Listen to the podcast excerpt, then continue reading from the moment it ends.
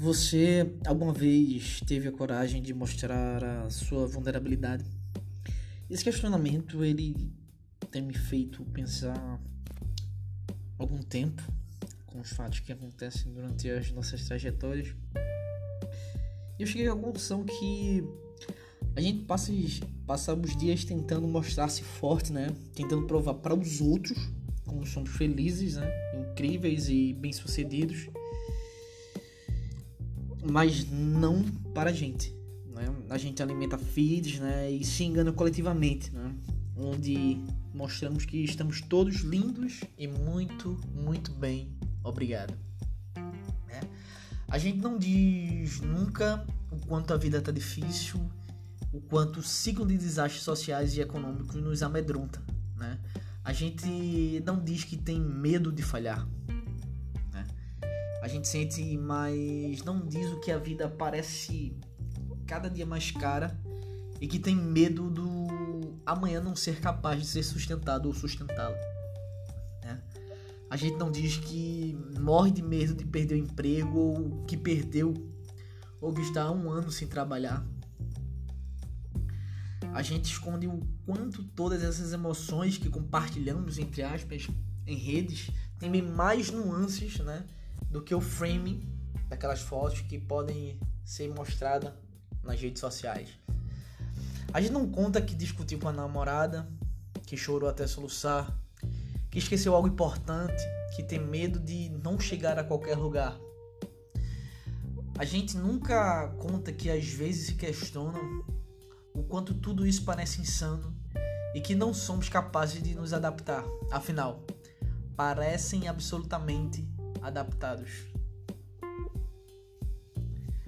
Dizer que não consegue em um mundo de vencedores atualmente é considerado um suicídio social. A gente nunca diz que tá mal, né? Que teme não ser capaz de concluir a tese, o curso ou a faculdade. Não mostramos que sequer conseguimos pensar em, em voltar ao projeto dos sonhos, aquele que ficou na gaveta, pelo simples medo de falhar. A gente não pode dizer que tem medo. Somos todos empreendedores, os trabalhadores inventivos, a versão melhorada da 2.0. Somos tão criativos, mas temos calafrios de lembrar que a coleção de trabalhos, os freelas e as constantes reformas de leis não vão permitir que a gente possa se aposentar. Ah, e durante essa trajetória vem outros questionamentos. E se minhas forças falharem? E se essa ansiedade que não me deixa respirar direito me paralisar? E se eu pirar? Tá todo mundo pirando. O mal do século, que eu tenho discutido em alguns podcasts atrás, é a depressão. Enquanto paradoxalmente desfilamos o êxito, né? mostramos o êxito do sucesso nas redes sociais. Então, por que não começar a mostrar nossa vulnerabilidade? O que realmente somos de verdade. Por que não dizer àquela amiga que você vê triste, que você também tá triste, anda preocupado? Tamo junto, mano, mana. Tá difícil mesmo viver. Às vezes a gente fraqueja, precisa de um tempo, precisa se reconstruir. A nossa geração ela transformou o sucesso em obrigação. E todos que lutam diariamente, que têm mil dias de luta, para ver um diazinho de glória, e olhe lá, parecemos destinados ao fracasso.